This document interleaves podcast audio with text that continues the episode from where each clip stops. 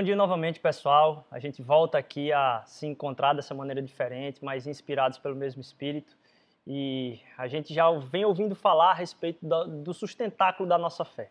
De uma fé sem evangelho, a impossibilidade disso. De uma fé sem espírito, a impossibilidade disso. E hoje a gente vai falar sobre uma fé sem esperança.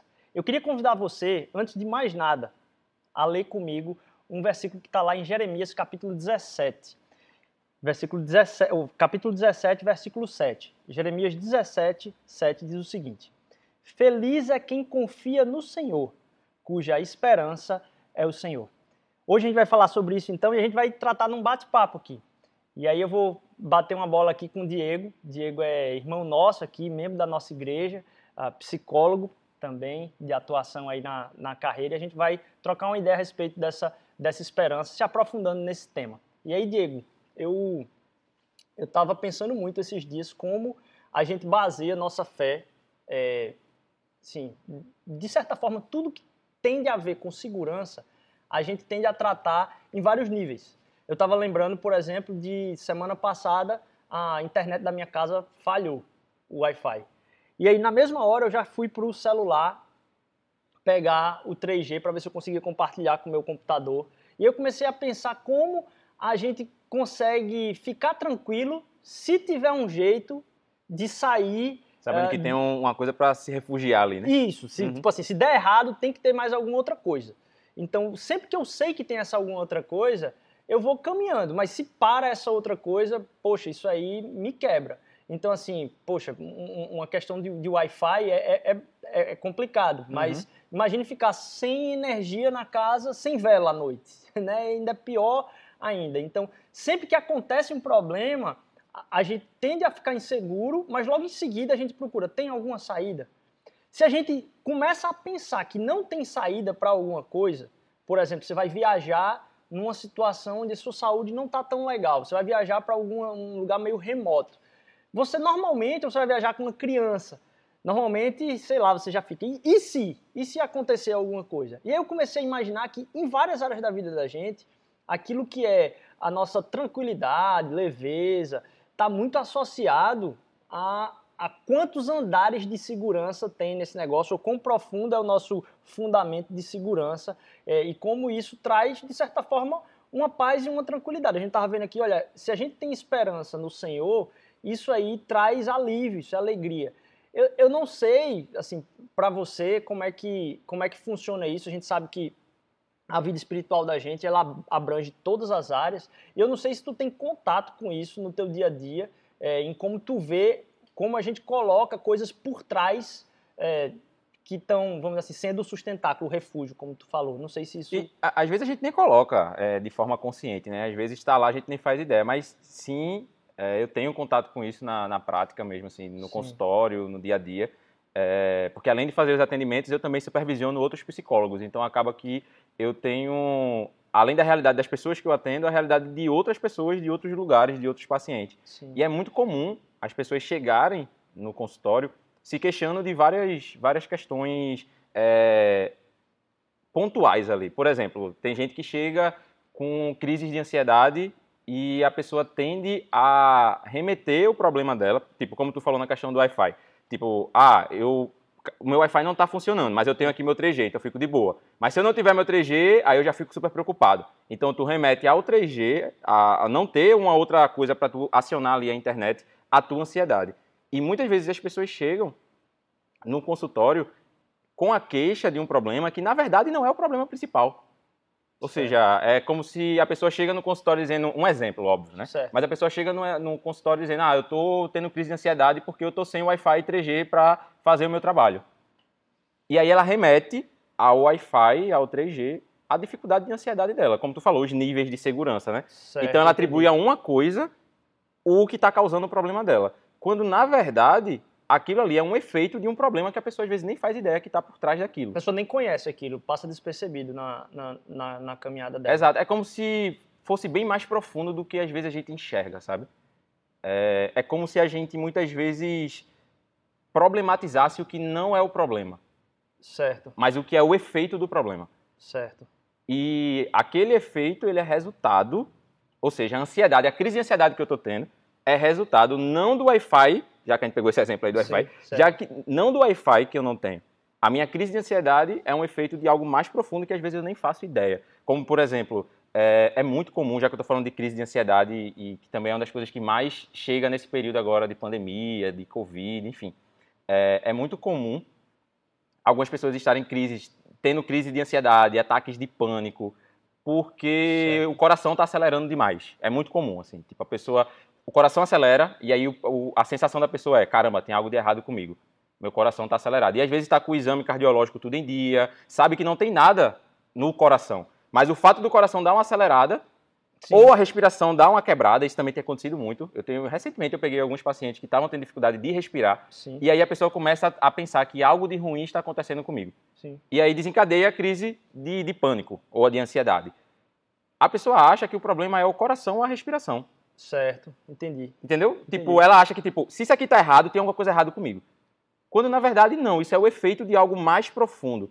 Onde, muitas vezes, óbvio, isso não são todos os casos, não vamos generalizar, mas, em alguns casos, a pessoa está tendo essa crise de ansiedade porque, no fundo, ela perdeu a sensação de controle. Certo, entendi. Estou dizendo que a pessoa é controladora, porque a pessoa pode, a, o pessoal que está ouvindo a gente agora pode dizer, ah, mas eu não sou controlador, então não é comigo. Não, não é questão de ser controlador, não é isso. Sim, entendi. Mas é a questão de, tipo, lá no fundo, você perde aquela sensação de saber se as coisas vão sair do jeito que você pensou ou não, entendeu? Acontece com depressão também, ou, ou alguma coisa de tristeza profunda, às vezes a pessoa associa com uma coisa e, e, e, realmente não é, não. Então, na depressão é um pouco mais pesado do que nessa questão da ansiedade. Certo. Porque na questão da ansiedade gera muito esse ponto de insegurança, é, de você meio que não estar tá no controle e você é, perder a, a noção se você vai conseguir resolver ou não, isso na ansiedade. Certo. Na depressão é mais pesado. Na depressão tem muito a ver com o nosso tema de hoje. Certo. A desesperança. Ah, entendi. Então, muitas vezes, quem já, quem estiver nos assistindo aqui, que ou já passou, está passando por um momento depressivo, entende bem disso que eu estou falando. É como se perdesse o sentido algumas coisas, entendeu? Sim, entendi. E aí você, você olha e a coisa já não tem mais aquele sentido que tinha antes para você. Então, na depressão é bem diferente da ansiedade, porque se manifesta como se fosse tirando o sentido das coisas. Certo. E tirando o sentido, eu olho para o futuro e eu não vejo esperança mais. Você não vê. É muito comum eu perguntar ao paciente que está no momento depressivo, uma pergunta é, bem comum assim que eu faço. Quando você olha para o seu futuro, quando você olha daqui a 10 anos, o que é que você vê? Certo. Normalmente um paciente depressivo ele tende a dizer eu não vejo nada. Caraca. É. Eu olho e quando está muito pesado mesmo, a pessoa diz eu olho e só vejo tudo preto. Não consigo enxergar nada e eu sem enxergar nada no futuro, dificilmente eu vou ter esperança. Talvez enxergar uma coisa no hoje já é. Exato, já, já é difícil. Já é Sim. é difícil, porque as coisas vão perdendo ali o sentido. Então, no consultório, para mim, esses, essas camadas de segurança e tal, Sim. elas chegam muito manifestadas em ansiedade. Entendi. Sabe? Na, na depressão se manifesta mais como a, a, falta de esperança mesmo, sabe? E eu tava pensando isso, velho, como, assim, essa noção da, do, do, do, do, sem fio, da internet sem fio, é, a gente está vivendo um momento na cidade, no país, que tem muito a ver com a, o suporte que a gente vai ter de UTI. Para mim, eu, eu, fico muito assim focado em saber como que está a situação das UTIs. Porque o que eu imagino é que se chegar num ponto onde fechar os 100% da UTI, o que acontece é que a gente vai chegar lá e não vai ter atendimento. Então, você fica, se der problema, é bom que dê antes de fechar a lotação de UTI. E aí eu estava pensando, não sei, eh, vocês, assim, a gente vive ouvindo falar né, sobre UTI. UTI ah, hoje está em 55%, agora não, né, 95%, mas a gente acaba trazendo isso para a fé também. Às vezes a gente experimenta a fé numa fé como se ela existisse se tudo tivesse certo. A gente experimenta a fé como se uh, a gente dependesse de uma instância onde, olha, se chegar até aqui, a minha esperança morre. Tipo assim, ó, lotou alguma coisa aqui, eu, se eu experimentar alguma dificuldade muito profunda na vida, como talvez até o momento que a gente está tratando agora, é como se a gente tivesse um limite de atendimento de Deus à nossa fé, um limite de, vamos dizer assim, de como a nossa fé pode encontrar reforço, segurança, fundamento, sabe? Como se eu dependesse de algo ali para para minha fé estar sustentada, é isso? Isso, como os andares que a gente estava falando no começo. Como, como o exemplo do Wi-Fi que tu falou. Então, tipo, isso. ah, meu Wi-Fi não está pegando, mas eu tenho 3G. Isso. É Entendi. como se tivessem várias coisas, mas como se tivesse um limite uma situação da vida onde dizer, ih, rapaz, Se, não se tem não isso. tiver isso, Lascou. lascou tudo. Lascou mesmo. É a UTI. É a UTI. é- lot- não, a UTI lotou aqui. Tipo, você, Deus não tem mais solução para o teu caso. Então, eu, muitas das vezes eu, eu, eu, eu olho e a gente ouve muito que, tipo assim, olha, aconteceu isso comigo, não tem mais jeito, sabe? A gente. E, para mim fez muito sentido dizer, poxa, é, na vida real, em algum- algumas áreas da vida da gente, a gente tem esses andares, esses pontos de segurança, que eles têm um limite. Mas a gente transfere do mesmo jeito que a gente tem a confiança em algumas coisas da vida da gente, ou estar tranquilo, porque ninguém fica pensando, nossa, que bom que tem energia na minha casa hoje, pelo menos na realidade que a gente vive em, em Recife. Em outras realidades, ou próximo da gente aqui, a questão da água já é um problema. Tem dia que tem água, tem dia que não tem. Então, assim, como a gente não para para pensar nisso, ok, mas se arrisca faltar alguma coisa, a gente já pensa, eita, qual é o próximo nível de segurança? Qual é o próximo andar de segurança? Será que ele existe? Será que tem UTI se a enfermaria não, não, não resolver esse problema da internet, esse problema de energia ou qualquer coisa da vida? É como se a gente ficasse buscando algo para se sentir seguro. Seguro, é. no- Em último recurso que vai ter, vai ter isso. Se a gente transfere isso para a fé da gente, na, é como se a gente muitas vezes vivesse uma fé sem UTI. Quer dizer, unidade de tratamento intensivo, né? Então, assim, disse, olha, vai ter ali um momento onde a, pessoa não vai estar só sendo acompanhada num, num quarto, de vez em quando, com uma visita, mas vai ter uma agência constante de monitoramento daquilo ali para não deixar nada acontecer. É como se é, a gente fizesse visitas de consulta para Deus, mas tem algum nível de se der pau na minha vida nisso aqui, a minha fé eu não sei o que vai ser. É como se tivesse um limite de andar. É, e- e- e aí, às vezes, isso gera na gente insegurança e gera também uma falta de esperança também. Reforça isso que tu falou, de, de, de como a falta de esperança ela é pesada. E, Uhum. e aí eu nem sei, velho, se insegurança e esperança, tipo, é, acaba sendo a mesma coisa num, tipo, uma pessoa que é insegura, Tô é- entendendo. é- ela é desesperançosa, uma pessoa que porque, bicho, muitas vezes é muito difícil você dizer, ficar seguro num momento como esse. Eu, eu, eu mesmo, assim, algumas vezes eu já disse assim, poxa, de novo a gente entrar nessa, nessa parada, tá ligado? Não É, é como se... na, é como se na tua cabeça fica meio duvidoso se ah, o fato de eu estar inseguro faz eu estar com esperança. Eu, eu tenho como eu estar com esperança e me Sim, sentir seguro. sim, sim, Enfim, é- é- se é diferente insegurança de, de esperança. Tem algum né? problema tá inseguro? Sei lá, velho. Entendi, entendi. Isso é um, um ponto muito, muito importante, porque veja, eu posso estar esperançoso mesmo inseguro. E isso pode dar até. Você pode ter. Peraí, como assim? É, Eu vou estar inseguro e ao mesmo tempo esperançoso. Porque insegurança e esperança não, não é a mesma coisa, entendeu? Certo. Eu posso estar inseguro, porém esperançoso. Sim, Entendeu? sim. E eu posso estar seguro, porém sem esperança. Então. Eu tô seguro da desgraça, né? Tipo, tipo, Exato, tô seguro que vai dar errado. Vai dar errado. Pronto. Com certeza dar Então, assim, eu posso estar seguro e sem esperança. Sim. Eu posso estar certo de que algo vai acontecer sem esperança de que vai melhorar. Então, insegurança é uma coisa, esperança é outra. Então, esse, eu acho que esse é um ponto importante para a gente normalizar Sim. até na cabeça da- da- do pessoal da Mosaico e de quem está nos assistindo. É, porque não tem problema nenhum você estar se sentindo inseguro ou insegura, entendeu? Então, não é- o problema não é a insegurança. O problema é o que eu faço quando eu estou inseguro e insegura. Então, Como assim? por exemplo, eu estou me sentindo é, inseguro com esse cenário atual agora, de pegar Covid, de, de ir para. UTI, sei lá, tem alguém que eu conheço e que é, infelizmente morreu de Covid, eu estou muito inseguro disso. O problema não é essa insegurança que eu estou sentindo. O problema é o que eu vou fazer a partir dessa insegurança que eu estou sentindo. Certo. Então, se eu estou sentindo essa insegurança em relação ao Covid e eu me isolo dentro de Ah, casa de uma forma que eu não faço mais nada dentro de um quarto, essa forma que eu estou lidando com a minha insegurança é muito exagerada. Agora, se um- uma forma mais uma forma mais tranquila de lidar com essa insegurança, se eu estou sentindo essa insegurança e eu tomo os cuidados necessários que a gente tomou, por exemplo, para estar aqui na gravação, Certo, se eu tomo os cuidados necessários, mas eu não paraliso a minha vida por causa dessa insegurança, certo. eu estou lidando com essa insegurança de uma maneira tranquila.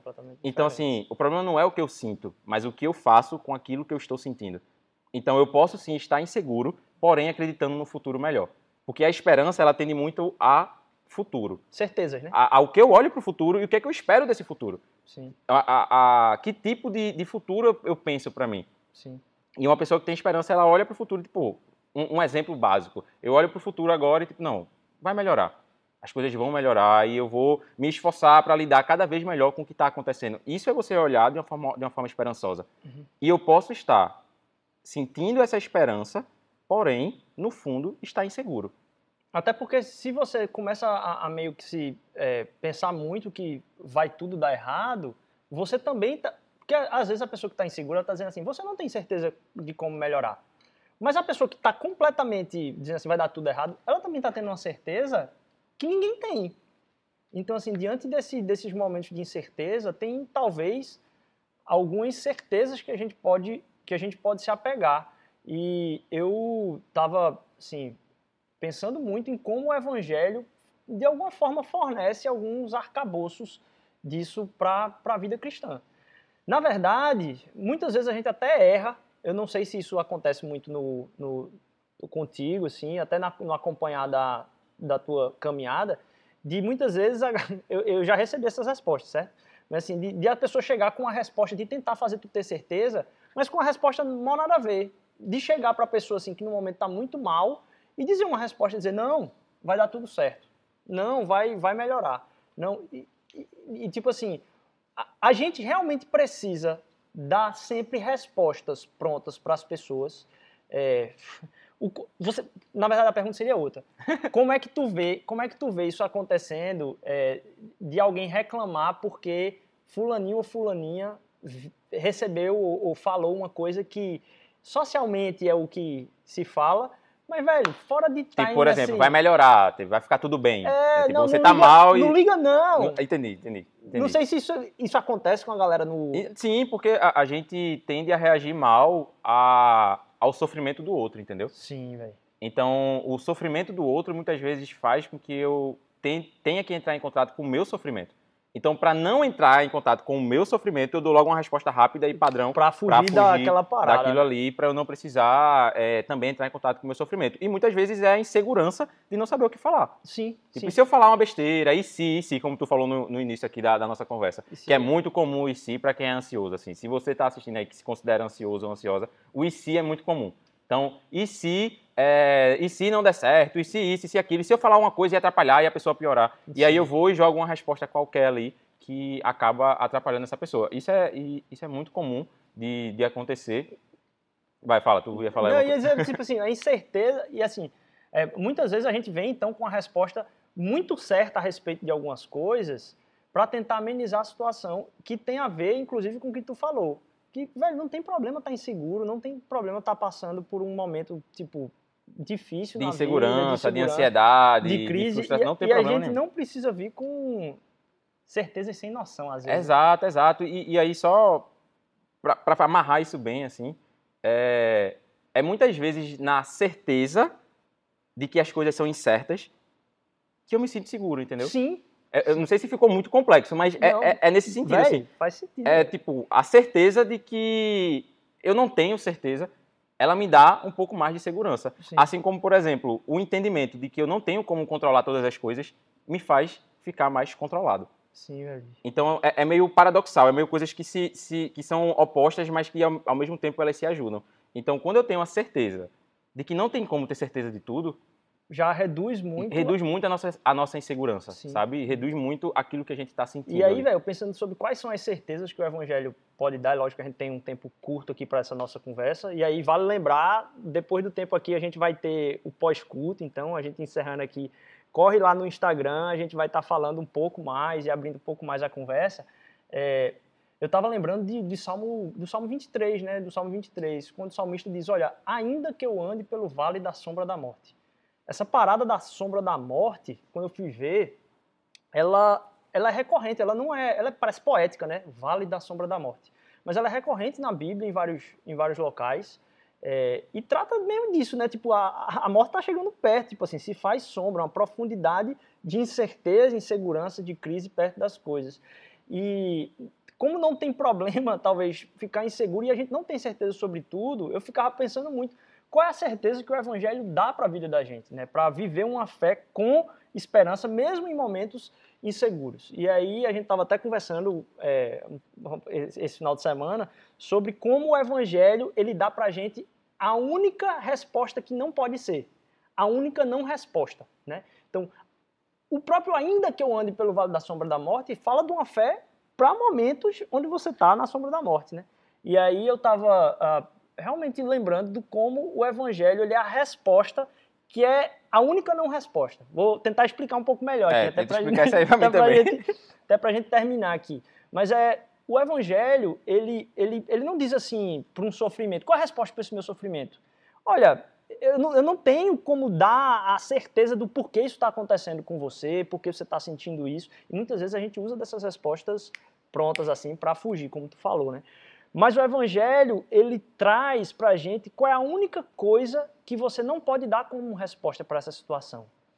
Porque na cruz e no Evangelho, uh, uh, o que Jesus fez por nós, o envio do Filho de Deus, o próprio Deus morrer na cruz por nós, ele, ele dá para mim a segurança de que eu tenho certeza de que não pode ser por uma coisa: que ele não me ama, que ele não se importa e que ele não está comigo. Então, no Evangelho, em Cristo Jesus, a gente tem a certeza, primeiro, da presença total. Como na UTI, onde você vai estar num tratamento intensivo. Quer dizer, tem gente lhe olhando o tempo todo ali. Tipo, cara, Jesus não está longe, Deus não está longe. Então, Deus está presente nesse momento. A cruz revela de que, olha, eu não sei qual é a resposta para o teu sofrimento, mas deixa eu te dizer uma coisa. Uma coisa não pode ser que Deus não está presente, que Deus te abandonou. Deus está presente. Deus Mesmo está que eu não esteja sentindo, né? Mesmo que eu não esteja sentindo, Ele está lá. E uma outra coisa, Deus não só está presente, mas Ele se preocupou, assim, Ele, ele doou-se até a morte. Então, uma outra resposta que não pode ser, olha, não é porque Ele não te ama. Você não está sofrendo porque ele não te ama. Você não está se sentindo inseguro porque ele não te ama. Na verdade, o que a cruz testifica para a gente, eu acho que isso, mesmo que a gente não veja, a gente pode não olhar, mas está lá, é um fato histórico. Cristo morreu e ressuscitou. É, e, a, e, a, fé salvadora nos traz desse momento de não esperança, justamente porque a gente não precisa sair dando a resposta de, de por que você está sofrendo, mas deixa eu dizer, com certeza não é porque Deus nem não te amou, nem Ele não te abandonou. Se a gente fala de, de, UTI como sendo, olha, a UTI pode terminar até assim, poxa, não tem mais o que fazer aqui na UTI. Muitas vezes isso acontece. Mas em Cristo Jesus a gente não tem esse limite. Em Cristo Jesus a gente não tem essa, vamos dizer assim, esse último andar onde parou aí. Cara, não tem um lugar onde você não vai encontrar refúgio em Deus. Deus é alimento presente em todos os momentos da vida da gente. Eu acho que esse bate-papo da gente aqui foi muito legal para a gente tratar um pouco dessa fé sem esperança, tratar da nossa insegurança, mas acima de tudo, se apegar àquilo que é a certeza que Deus está conosco no meio disso tudo, que mesmo inseguro tem como ter ah, essa esperança aí. Obrigado, Diego. Amém, amém. Para mim foi um, foi um prazer estar aqui com vocês e queria deixar é, uma pequena reflexão aí. Se no mundo ah, você, Jesus ensinou pra gente, né? No mundo tereis aflições, mas tem de bom ânimo, pois eu venci o mundo. Amém, amém. Então, que você possa lembrar disso aí, nesses momentos de aflição, de desesperança, amém. de insegurança, que Nossa. ele venceu o mundo e ele deixou esse, esse recado aí pra gente.